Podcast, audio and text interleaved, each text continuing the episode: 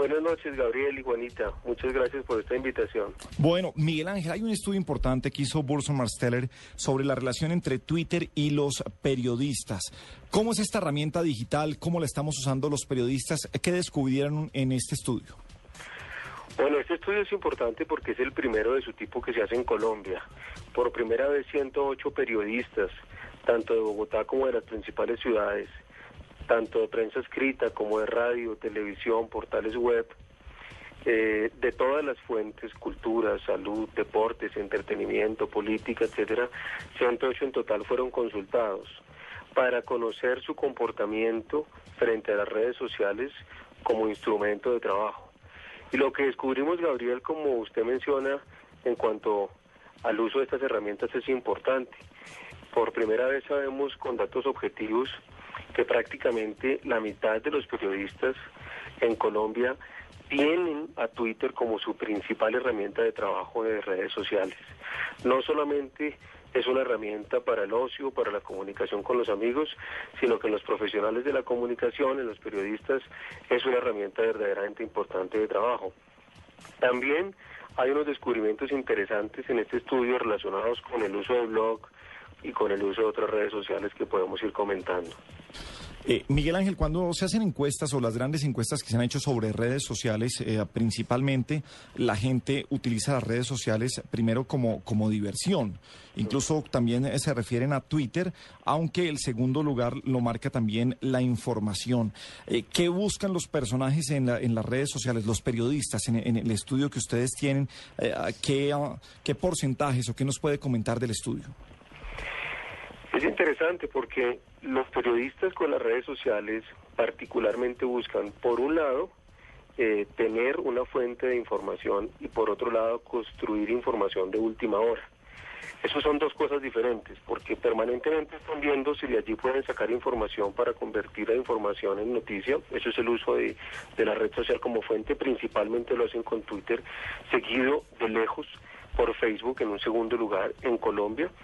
Y también en Twitter es, es, interesante que lo usan como fuente de construcción de última hora, es decir, de información muy fresca, eh, contenidos que provienen, por ejemplo, opiniones de líderes de opinión, de personajes, de políticos, de gobernantes. Esas opiniones frescas llegan al Twitter de los periodistas, nos dice el estudio, y las convierten rápidamente en información para construir eh, noticia de última hora. Eso es lo que nos dice principalmente el estudio en cuanto al uso del Twitter. Eh, te mencionaba blogs porque me parece importante rescatar que prácticamente la mitad, lo que nos dice el estudio es que prácticamente la mitad de los periodistas de todas las fuentes que te mencioné y de todos los formatos de medios eh, han tenido o tienen un blog. La mitad es significativo. Es significativo que de esa mitad, la mayoría de ellos provienen de fuentes de entretenimiento, moda, música, son los más activos en blogs. Los menos activos en blogs son los periodistas de política, un poco contradictorio, esperaríamos que fueran más activos porque son periodistas que están escribiendo, que están debatiendo, que están reflexionando y los periodistas de responsabilidad social.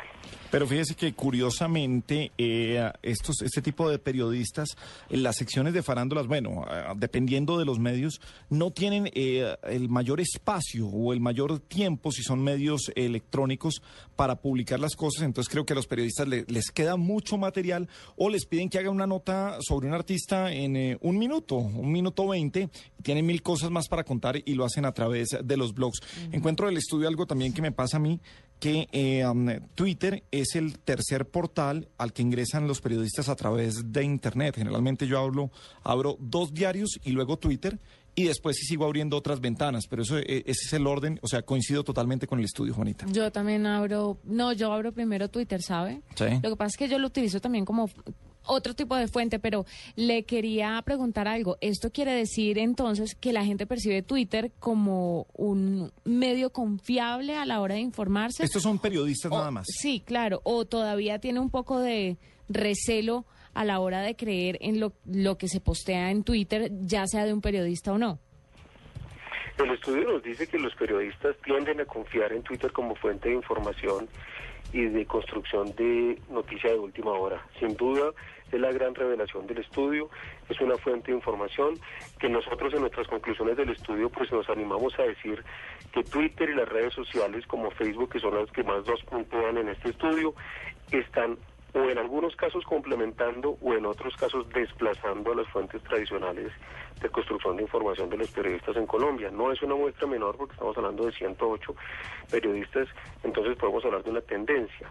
También es interesante, Gabriel y Juanita, que eh, redes sociales que nosotros estamos viendo, particularmente los usuarios digitales permanentemente, como puede ser LinkedIn, Flickr, Foursquare, Pinterest, Instagram, que creeríamos que podría estar, tomando auge, parece que son redes sociales, pero para el uso del consumidor, del ocio, del entretenimiento, de la conectividad con el entorno por parte de los ciudadanos, pero el estudio revela que estas que mencioné todavía no son redes sociales que sean fuentes relevantes o instrumentos relevantes de construcción de noticias para los periodistas. Nos pregunta a través de Twitter, precisamente Carlos Alberto Cortés, eh, eh, es arroba radio personal. ¿Dónde se puede conocer el estudio completo? Muy interesante. ¿Dónde, dónde se puede ver? Yo, yo lo vi desde esta mañana a través de, la red social de Burson Master en Colombia, que es arroba BM, eh, B, B de burro, M de mamá, raya al piso Colombia, a través de, de ahí lo vi. Miguel Ángel, ¿dónde se puede eh, seguir el estudio, conseguir?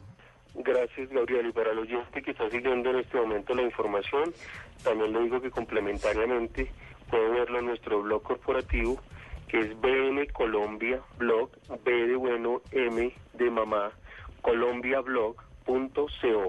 Ese es nuestro blog, en este momento es el primer texto que aparece sobre el blog, allí aparece toda la información tanto el comunicado de prensa que hoy compartimos como también una infografía muy completa que muestra los hallazgos en más detalle. ¿Alguna sorpresa o esperaban, eh, digamos que, que, frente al conocimiento, eh, eh, esperaban que, esa, que esas fueran las respuestas del estudio, Miguel Ángel?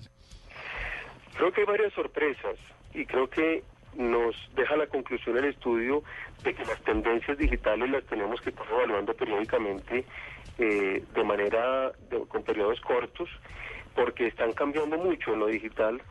Gabriel, usted es un experto, las cosas van cambiando rápidamente, las tendencias van cambiando rápidamente y no nos podemos confiar que duran un año las tendencias. Entonces este estudio nos muestra, por un lado, que redes redes, perdón, redes eh, emergentes como las que mencioné Instagram, Pinterest, por ejemplo, Pinterest tan importante que pareciera.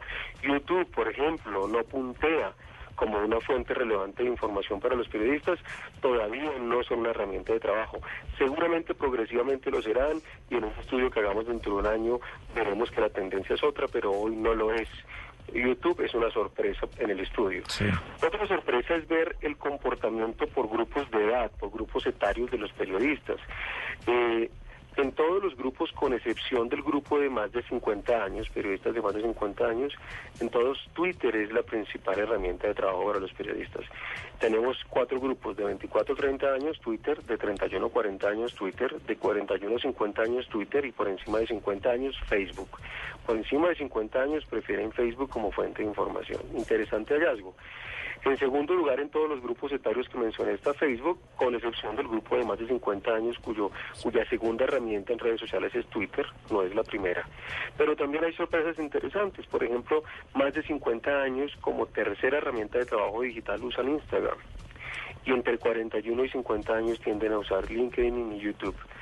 Pensaríamos que son redes que son de, pertenecen a grupos etarios más jóvenes, pero vemos que por encima de los 40 años periodistas que están en estos grupos están empezando a usar LinkedIn, YouTube e Instagram como fuentes de información. Miguel, ya que están enfocados en los periodistas, ¿están preparando algún otro estudio enfocado en otro grupo de personas que nos puedan compartir próximamente? Estamos pensando en tener dos estudios digitales al año. Este es el primero. Un segundo que estamos en diseño y en discusión es ver un poco el comportamiento de las empresas eh, en cuanto al uso de las redes sociales como herramienta de negocio. Estamos estudiándolo y viendo si puede ser útil para las empresas y para la sociedad ese estudio. Yo solamente, para cerrar, diría que el estudio que hicimos ahora y que les estaba compartiendo los hallazgos, es un estudio que se convierte en un insumo importante para las empresas porque pueden, al ver cómo se comportan los medios y los periodistas, pueden diseñar estrategias de comunicación que puedan impactar positivamente y generar interés en los medios. Si yo soy empresa y sé que la mayoría de mis periodistas tienden a usar Twitter, me preocuparía por tener una estrategia de comunicación en Twitter. Si veo que los periodistas de moda, música, entretenimiento me interesan a mi empresa, son una fuente de interés y veo, por ejemplo, que son muy activos más que otros en blogs, deberían tener una estrategia de blogging para poder tener una interacción con ellos. Bueno, pues ahí quedan las recomendaciones del gerente general para Colombia de la Agencia del Año para América Latina en el Homes Report. Bien, gracias a Miguel Ángel Herrera, gerente de Burson Marceller, por acompañarnos esta noche en la nube y siempre bienvenido, Miguel Ángel. Muchas gracias a ustedes dos. Feliz noche.